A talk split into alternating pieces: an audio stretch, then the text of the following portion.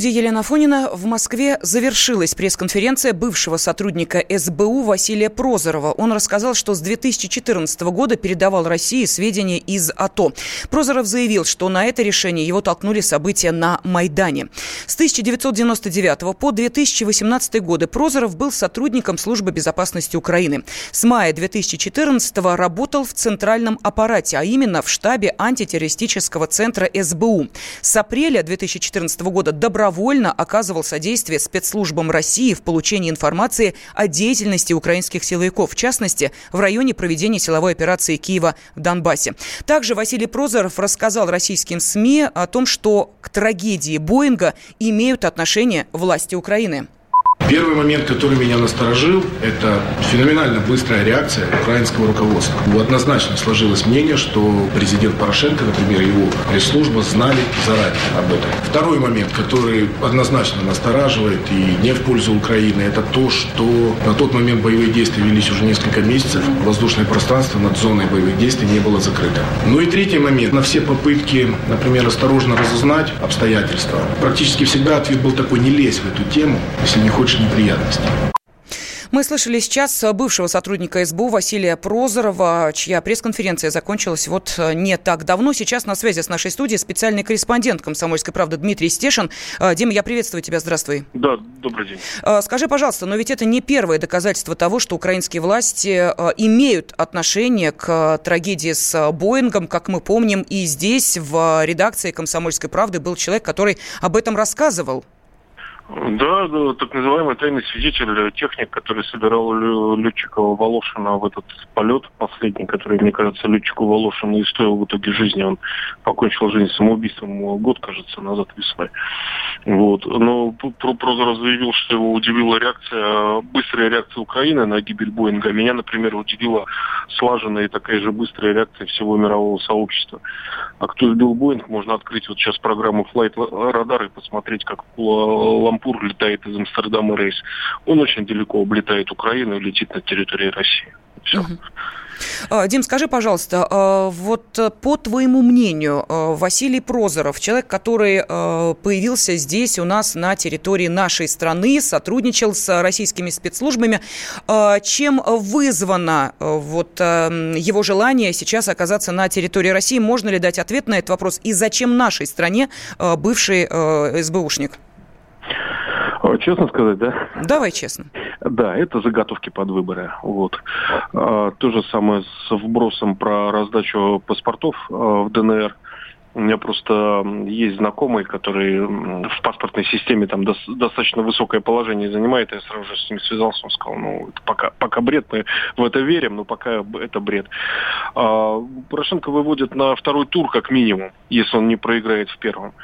А, второй тур – это смута, конфликт интересов, там примерно равное количество голосов у кандидатов.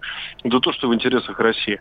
Я тут буквально вот час назад наткнулся на интересную аналогию. У англичан а, в ближайшем окружении Гитлера был завербован офицер СС. И Черчиллю доложили, что все готово, в принципе, для устранения Гитлера. Это был 43 год. На что Гитлер, э, Черчилль сказал, ни в коем случае никто не доведет Германию до краха лучше, чем э, Гитлер, зачем его убивать. Вот это был циничный, логичный вывод из реал-политики. Вот мы, к счастью, сейчас руководствуемся теми же самыми понятиями. Спасибо. Специальный корреспондент «Комсомольской правды» Дмитрий Стешин был на связи с нашей студией. Ну а к теме э, украинских выборов, которые пройдут в ближайшее воскресенье, мы еще обязательно в нашей программе вернемся. Ну а пока любопытная история, которая произошла в одном городке Иркутской области. И тоже, кстати, о выборах. В Усть-Илимске мэром стала 28-летняя домохозяйка. Подробности в нашем материале. Небольшом городке Иркутской области Усть-Илимске прошли выборы мэра города. И не было бы в этой истории ничего необычного, если бы победу не одержала 28-летняя домохозяйка Анна Щекина. Новоизбранный мэр рассказала радио «Комсомольская правда», какие эмоции испытала после победы и как она хочет сделать город лучше. Проснулась с чувством радости, гордости, целенаправленно хотела победить. Я все делала для этого. Я вела свою агитацию, у меня были баннеры, у меня были видеосюжеты, я призывала их голосовать. Я была реальным кандидатом, я была сильным кандидатом, и я победила. Программа одна, работать на благо города, слышать город, слышать жителей города, сделать город комфортным для проживания. Анна Щекина – личность загадочная. Она состоит в партии ЛДПР, но на сайте самой партии информации о новом мэре нет. Имеется лишь несколько снимков со встреч с местными жителями. А предвыборной кампании, что предлагала Щекина своим избирателям, тоже не имеется. И хотя во время самой кампании она и числилась безработной, на страничке в соцсети в разделе «Статус» гордо значится надпись «Помощник депутата Государственной Думы Федерального собрания Российской Федерации». А чуть ниже закреплен пост с фотографией удостоверения заявление члена Госдумы.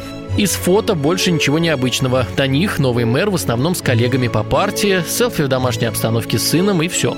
Состоит Анна Щекина и в нескольких любопытных группах с такими пикантными названиями, как «Плохая девочка» и «Знакомняшки Усть-Илимск». А еще в феврале девушка, например, выставила такой интригующий пост. «Что-то замуж захотелось», пишет Анна. Кто не хотел, тут бац и захотелось. Не знаю, может, это временное явление. О том, что бывшая домохозяйка и теперь мэр Усть-Илимска в поисках мужа, Анна Щекина призналась и нам.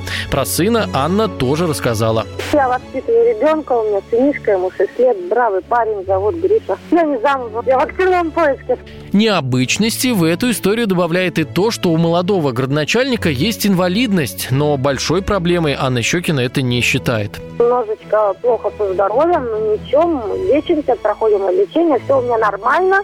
У Анны есть увлечение, свой сад и огород. Но, как говорит она сама, хобби придется оставить и все свои силы с благоустройства садового участка пустить на благо города. У меня сейчас растет рассада, я скоро буду садить картошку. Вот мое увлечение. Придется сад-огород оставить и заняться городом, проблемами города. Обошла домохозяйка Анна Щекина на выборах такого сильного кандидата, как единоросса Сергея Зацепина. И теперь, кажется, готова на деле доказать тезис большевиков о том, что любая кухарка готова управлять государством, ну или хотя бы городом.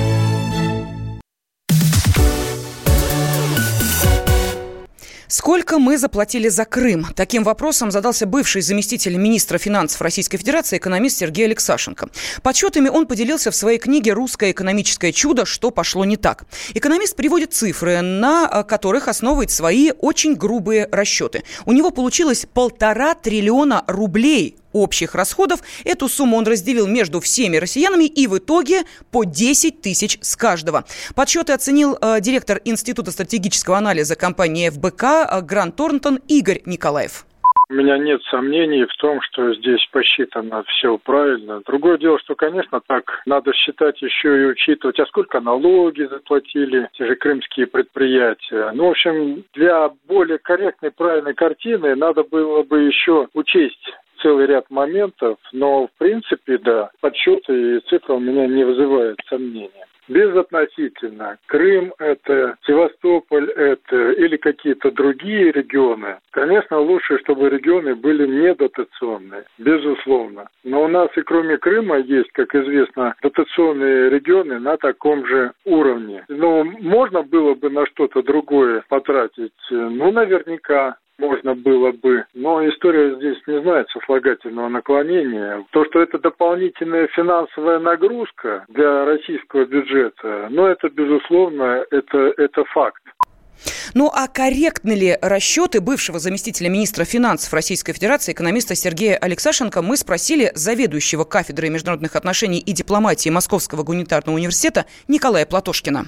Да, конечно, некорректно. Видите, а что так гражданин Алексашенко, который, по-моему, там определял какое-то время политику в Центральном банке, если мне не изменяет память, почему у нас больше половины регионов вообще в России дотационные? Что касается конкретно Крыма. Я хотел подчеркнуть, что Крым э, пережил блокаду энергетическую, когда были нарушены линии электропередач, и пережил блокаду самую страшную, которая может быть водная. Огромный удар был нанесен по сельскому хозяйству. Это что, каждый регион у нас это пережил, что? Я не могу понять, что у него воду или свет отрубали. Дальше. Если если брать туризм, да, во время Украины в Крым ездило 4 миллиона человек. Из них, кстати, и тогда было 3 миллиона россиян. У Крыма была особая специализация, которую мало кто знает. В Крым ездили люди из Москвы, из центральных районов России на машине и на поезде. Естественно, была введена транспортная блокада Крыма, это тоже все знают. А это именно те туристы, которые не летают самолетами обычно, понимаете? Самолетами они летают обычно куда-нибудь далеко, там, предположим. То есть минус 2 миллиона туристов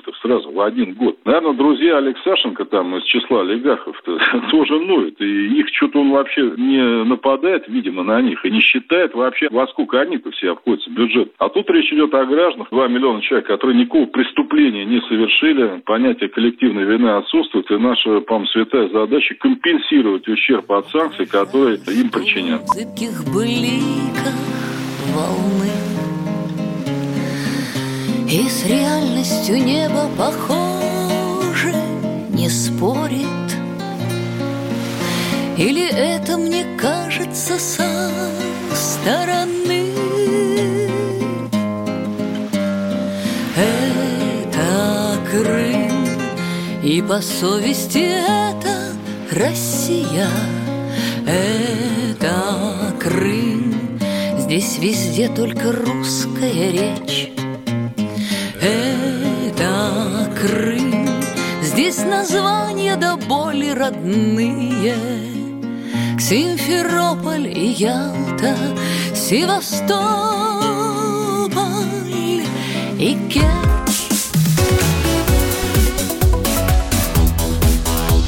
Темы дня.